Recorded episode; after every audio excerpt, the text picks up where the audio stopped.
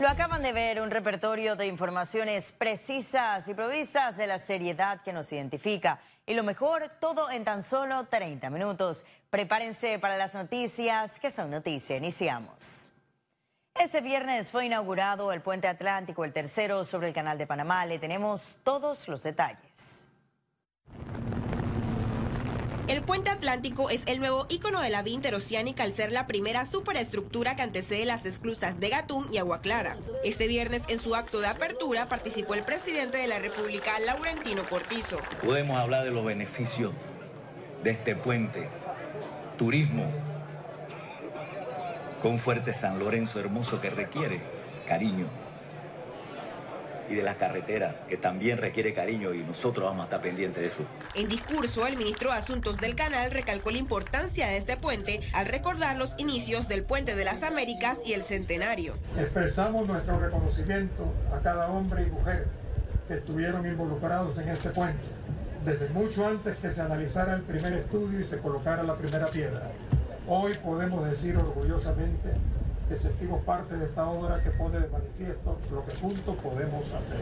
La imponente obra, a cargo de la Autoridad del Canal de Panamá, impulsará el turismo y beneficiará a más de 40 mil habitantes de la costa bajo de Colón. Para nosotros que llevamos pues ya 10 años en todo lo que fue su planificación, estudios iniciales, eh, estudios conceptuales, luego diseño y luego su construcción de, de seis años, eh, eh, sabemos que, que hemos recorrido un periodo largo, pero que hemos acertado. Eh, este es un puente de alta tecnología en la parte que se refiere a ingeniería. Eh, todos los materiales son materiales de primera calidad. Eh, el diseño, también su propia ejecución. La obra de 4.605 metros de longitud tiene el récord mundial como puente atirantado de concreto a cuatro carriles con la luz más larga de 530 metros. La construcción de este puente inició en mayo del 2013 y aunque debió culminarse a inicios del 2018, está abierto para tránsito vehicular desde las 2 de la tarde de este viernes. Ciara Morris, Econews. Y la Asamblea Nacional no llena las expectativas de quienes esperaban un primer órgano renovado y productivo.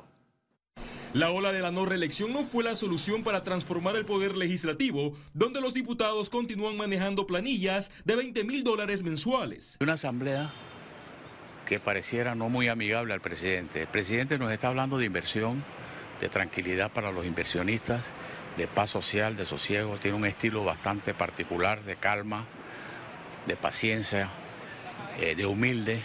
Pero por otro lado vemos una asamblea que como que quiere destruir todo lo que está haciendo el presidente. Con esos 20 mil balboas de cada uno de los diputados se pudiera hacer mucho más con menos dinero, nombrando por ejemplo asesores para las fracciones parlamentarias. La mala práctica de la tardanza se sigue repitiendo, tanto en el Pleno como en las 15 comisiones permanentes, esto en medio de un panorama donde la Junta Directiva gestiona el alquiler de 12 camionetas por casi 300 mil dólares. Me parece que están excediéndose de los límites. En un momento en que el presidente Cortizo anuncia austeridad, que se ha anunciado recortes presupuestarios en un montón de instituciones. En un mes ha habido un rechazo como nunca en los últimos años hacia la Asamblea Nacional. El presidente del Parlamento, Marcos Castillero, habló de transparencia en su primer discurso a la nación. Sin embargo, sigue sin darle paso a la Contraloría para hacer las auditorías. La Asamblea Nacional en 30 días ha presentado más de 50 proyectos de ley, incluyendo las reformas migratorias y los cambios al reglamento interno del órgano legislativo. Félix Antonio Chávez, Econews. Y el juicio de las escuchas ilegales continúa centrando su expectativa en los testigos presentados por la defensa. La fiscalía se mantiene positiva. Esta mañana rindió testimonio Iri González, jefa de informática del Consejo de Seguridad Nacional. González habló de la creación de los correos institucionales para los exagentes Ronnie Rodríguez, William Pitti y el testigo protegido. Agregó que desconocía la creación del correo Brad PTY 507. A través de un tuit, la Procuraduría General señaló que el fiscal Aurelio Vázquez indicaba que el balance hasta ahora era positivo para el Ministerio Público. A pesar de la buena expectativa para la Fiscalía, crece la tensión alrededor de la comparecencia de Rodríguez y también de Pití, testigos de la defensa que son requeridos por la justicia y de quienes se desconoce su paradero. No tiene ningún sentido que la fiscalía se haya pasado aquí diciendo que quiere traer a Ronnie Rodríguez y a William Pitti y que cuando nosotros hayamos solicitado las boletas de ellos, ellos estén diciendo que si vienen aquí, que nada más hay dos puertas en el tribunal y que se los van a llevar detenidos. Yo le anuncio a la fiscalía, aquí, si vienen cualquiera de ellos dos y se lo tratan de llevar después de las cinco y media de la tarde, me van a tener que llevar a mí detenido con ellos. No lo pueden hacer. Están desesperados incurriendo en mentiras, en falsedades que no tienen ningún fundamento en la ley ni en la Constitución. El señor Rodney Rodríguez, el señor William Pitti tienen orden de conducción y han sido declarados en rebeldía. Si ellos vienen aquí, ellos tienen que ser detenidos y conducidos Y la prórroga solicitada por la fiscal Zuleika Moore para continuar el sumario en el caso de Brecht fue negada, así lo publicó el órgano judicial en su cuenta de Twitter.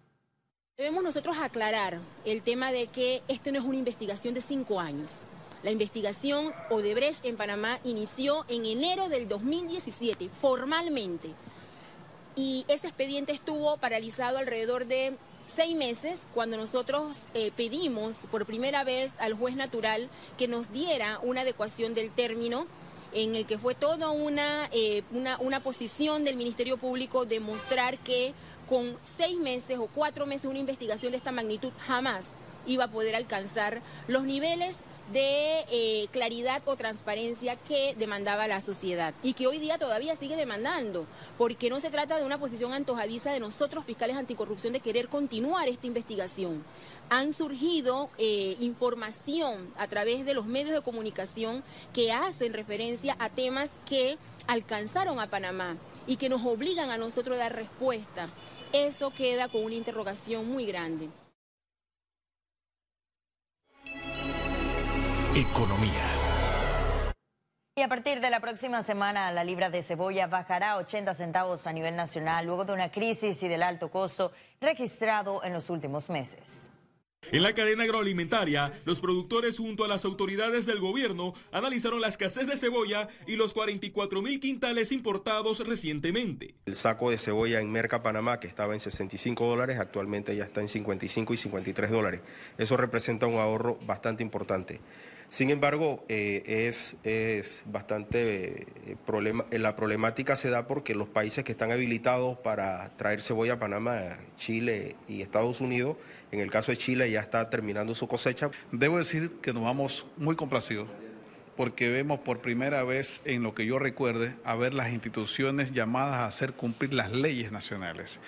Nos sorprendió, déjeme decirlo, el administrador de la Autoridad Panameña de Seguridad de Alimentos, una institución que ha estado postrada a las importaciones, hacer mención al uso y aplicación de las leyes nacionales.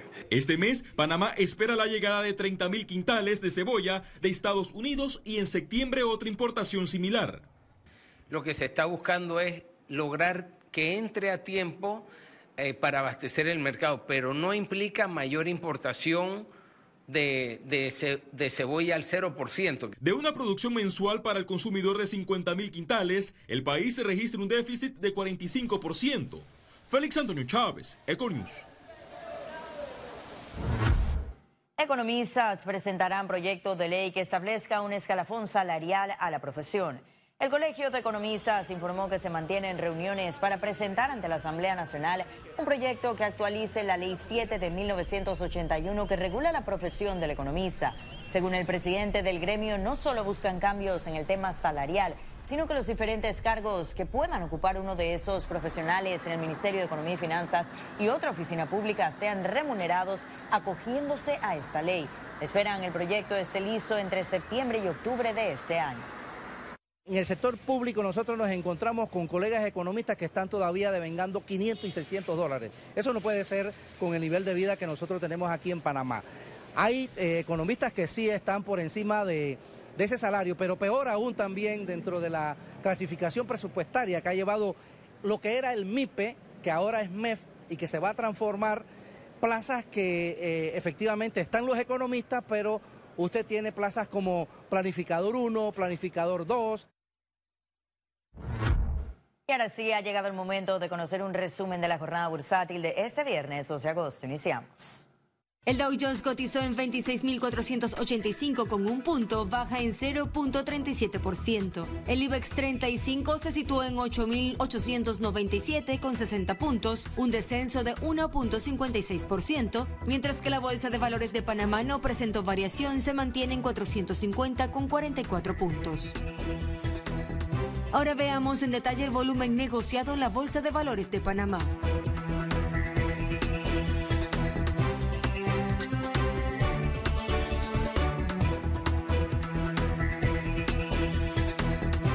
Total negociado 6 millones 90 mil 318 con 75 centavos.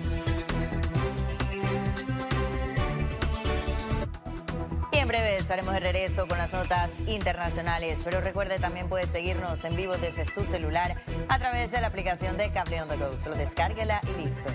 No se vayan, que en breve regresamos con mucho más de la emisión de hoy de Econius. Ya volvemos.